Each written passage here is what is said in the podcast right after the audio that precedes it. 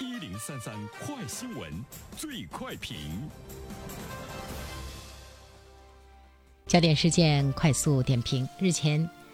青岛建行、工行两大行房贷额度全面放开，其他行呢也正陆续跟进。不仅房贷排队等候时间缩短，房贷利率呢也呈现了松动的趋势。与此前一些银行不受理房贷案子，部分银行甚至暂停二手房的贷款，还有的银行呢明确表示要到明年才有额度，也形成了鲜明的对比。那针对这样的一条新闻，来有请我们的评论员袁生。你好，肖萌。嗯，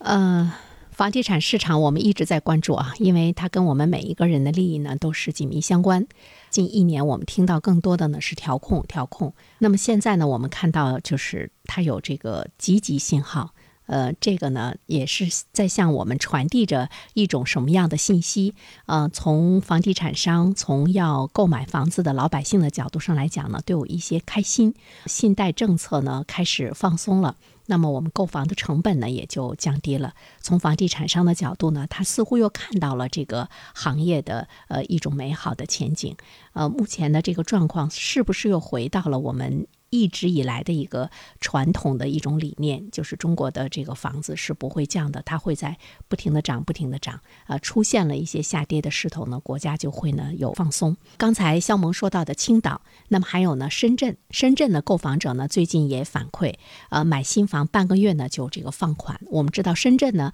它是最早来进行呃这个房子的调控，尤其是在二手房方面的这个调控力度呢是特别的大，而且整个呢也是以深圳。为这个中心啊，不断的呢是在这个扩散啊。那深圳呢，现在我们看到呢有一些放松的迹象，包括呢有一些新盘在签约的当天呢就这个放款，购房者呢也是比较敏感，也是呢比较警觉，这个房价是不是不能再往下走了？房价呢是不是会这个上升？不单单是青岛，不单单是深圳，它跟中央的对房地产市场的这个态度呢也有着非常紧密的这个关系。说现在房贷放松的声音和央行在国。国庆前的两场会议呢，有着密不可分的关系。呃，之前的评论中呢，我们一直也在说到，说其实呢，现在国家无论它是调控收紧还是呢放松，都呢是要维护呢房地产市场的这个稳。在调控的力度加大，呃，紧锣密鼓的出台各种各样调控政策的时候，它的初衷也不是要让房地产市场出现了大幅度的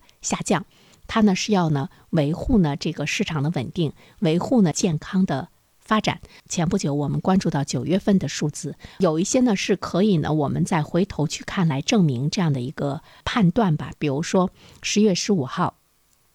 央行的金融市场司的司长表示说，房价回稳的城市，个人房贷呢将会。恢复正常。十月二十号呢，有一个金融街的论坛年会，国务院的副总理刘鹤表示，合理的资金需求正在得到满足，房地产市场健康发展的整体态势不会改变。这个呢，也是在问到说，目前呃整个的这个市场这种这种状况，是不是我们的这个资金特别短缺？因为银行不向市场来这个投放资金了嘛？那么他提到了一个合理的资金需求正在呢得到满足。在十月二十一号的时候呢。银保监会统计信息和风险监测部的负责人也表示说，呃，要在。贷款首付比例和利率方面，对首套房的购房者呢，要这个给予支持。有很多的这个地方已经开始呢积极的行动起来，包括深圳、青岛还有广州，房贷利率呢都出现了这个下调。呃，包括呢佛山地区、苏州，就是也是前期房价呢上涨的比较明显，在调控下呢下降的也比较明显的这样的一些这个。呃，城市，所以呢，银行的额度呢，仿佛呢是一下子全面这个放开，那么市场呢，是不是呃久旱逢甘露？这个呢，也是有待于进一步的这个观察。接下来呢，我们要判断的是房价是不是又会呢？又会呢出现呢上涨的一个状况，呃，总之呢，现在中央对于房地产市场的这个涨跌呢，已经是呃非常的这个关注啊。呃，九月二十七号呢，央行的网站上发布了一个消息，介绍了央行货币委第三季度的呃例会的内容，明确的提出了两个维护，就是维护呢房地产市场健康发展和维护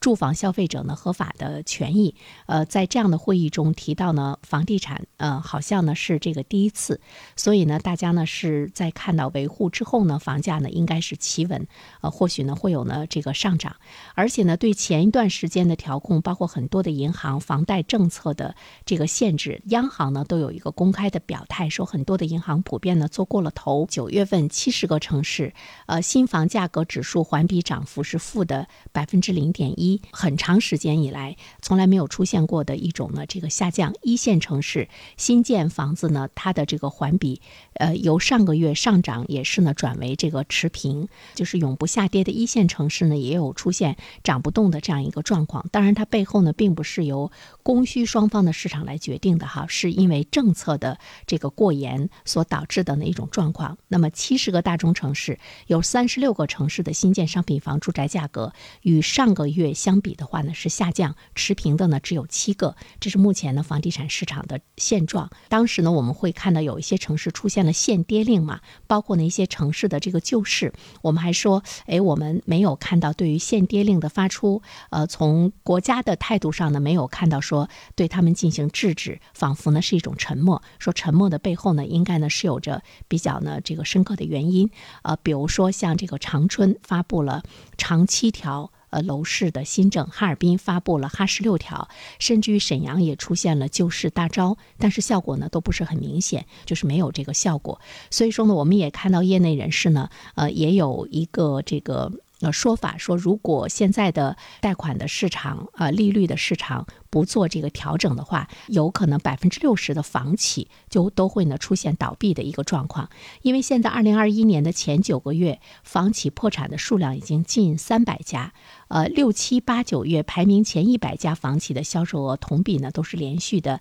下降。在传统的旺季九月份，销售额降幅呢甚至于达到了近百分之四十。地产市场会不会呢在这样严格的调控？信贷政策收紧的状态之中，它会呢出现呢本来是想求稳不想看到的这样一个崩盘的状况。那现在呢中央传递出来的信息呢依然是稳字当头，所以呢政策的微调呢也是箭在弦上。那么它怎么去调？现在我们看到的呢就是放开呢房贷的限制。因为房地产呢，在整个的 GDP 中呢，它占的比重呢还是比较大，它在中国的经济的比重呢还是呢比较大。如如果任由这种下滑的很厉害的话呢，呃，恐怕。年底的数据呢不会是很好看。今年三季度建筑业 GDP 同比下降了百分之一点八，房地产业的 GDP 同比下降了百分之一点六。那现在呢，我们就会看到呢，就它会有有又有了微调，微调呢是呃向着放松的这个状态之中，就是必须